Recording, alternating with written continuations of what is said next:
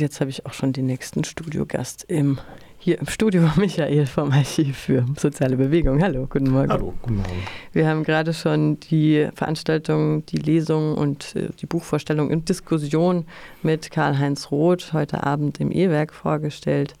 Ähm, Karl-Heinz Roth ist ja Mediziner und Historiker und er beginnt sein Buch Blinde Passagiere in den 1330er Jahren tatsächlich bei der Pest, geht dann weiter über die Influenza, die sogenannte spanische Grippe von 1918 bis 1920 und ähm, ja, bezeichnet Covid-19 als ein lang vorausgesagtes Ereignis.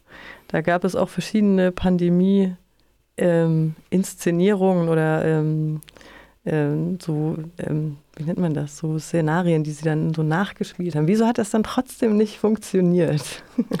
das ist wirklich eine sehr, sehr gute Frage. Und ich glaube, das ist was, was wir heute Abend da in der Veranstaltung tatsächlich diskutieren sollten, weil Bislang haben wir eigentlich die ganze Kritik dieser Politik irgendwie abgeblockt, weil diese mhm. ganzen Schwurbler von mhm. rechts oder sagen wir zumindest aus einer sehr irrationalistischen Ecke gegen die Pandemie-Politik gestänkert haben.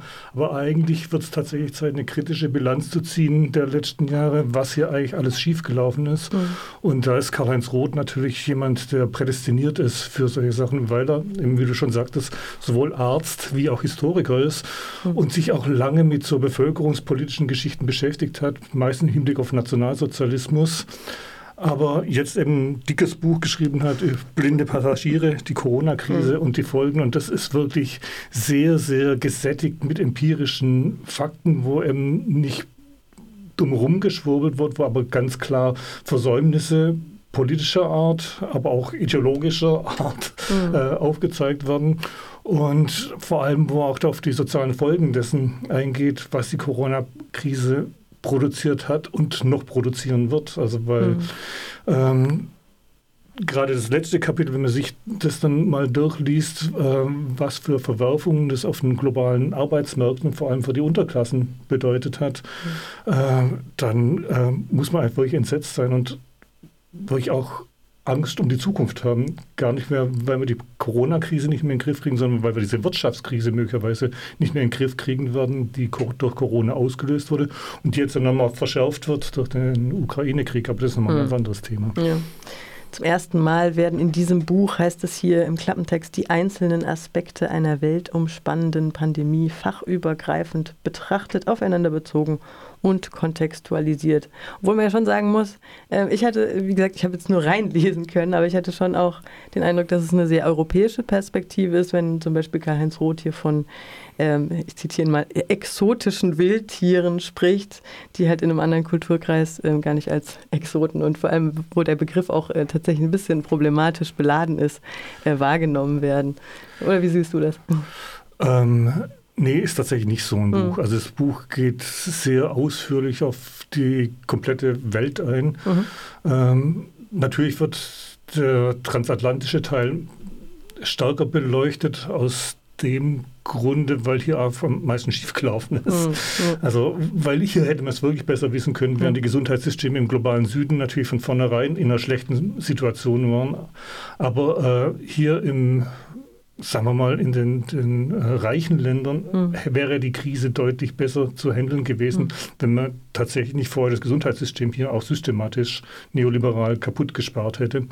Aber insgesamt ist das Buch tatsächlich eine sehr, sehr weltumspannende Analyse mhm. und er äh, geht eigentlich wirklich auf alle Weltregionen ein, auf die unterschiedlichen Strategien, mhm. wie damit umgegangen worden ist dass äh, solche Begriffe wie exotische Wildtiere dann übernimmt oder sowas, ich meine, Karl-Heinz Roth ist seit den 60er Jahren Aktivist. Mhm. Der Mann ist 80 Jahre alt und immer noch fit wie ein Turnschuh. und äh, ja, das sei ihm da durchgegangen. Darf man ihm verzeihen, ja. Äh, das Buch widerlegt ja auch einige Verschwörungsmythen. Pflichtlektüre für alle Verschwörungsgläubige, was sagst du? Ähm, ich glaube, die erreichen es so oder so nicht. Aber mhm. ich kann mir vorstellen, dass es heute Abend durchaus eine spannende Diskussion gibt. Ich habe als Moderator für diese Veranstaltung tatsächlich ein bisschen Bammel, dass wir einfach nur eine Schwurbler-Diskussion kriegen, mhm. statt eine vernünftige Diskussion. Mal sehen, wer da aufschlägt oder nicht aufschlägt. Also ich habe dann durchaus auch vor, rigoros durchzugreifen, weil Ich finde, es ist dringend geboten, eine mhm. vernünftige Diskussion darüber zu führen, eine kritische Diskussion darüber mhm. zu führen, aber nicht auf dem Niveau von Verschwörungsmythen mhm. und Wissenschaftsfeindlichkeit. Mhm. Warum sollen wir heute Abend zur Veranstaltung kommen? Jetzt kannst du noch einen kleinen Werbeblock schalten.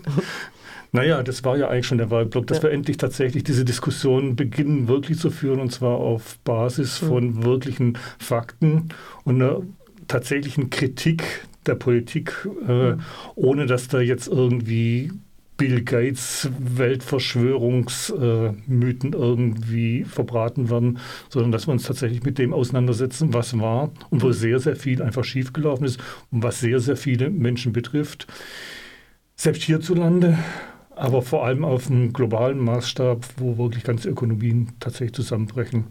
Also heute zum Beispiel, äh, heute Morgen in der Zeitung einfach ganz klares Beispiel. Sri Lanka ist komplett vorm Kollaps, mhm. weil bei denen halt die ganze Tourismusindustrie weggebrochen ist. Die, mhm. Das Land ist äh, jenseits von, von allem momentan. Also da läuft, da funktioniert überhaupt nichts mehr. Mhm. Und das ist mit eine Folge dieser, dieser Corona-Krise. Mhm. Und damit müssen wir uns auseinandersetzen und jetzt nicht einfach nur auf das nächste Pferd Ukraine springen und so weiter. Mhm. Und dann ist Ukraine auch da und dann wird die nächste Sau durchs Dorf getragen, sondern wir müssen genau diese Versäumnisse der Politik diskutieren, eine Kritik daran entwickeln. Und dazu denke ich, ist diese Veranstaltung eine sehr, sehr gute Gelegenheit. Mhm.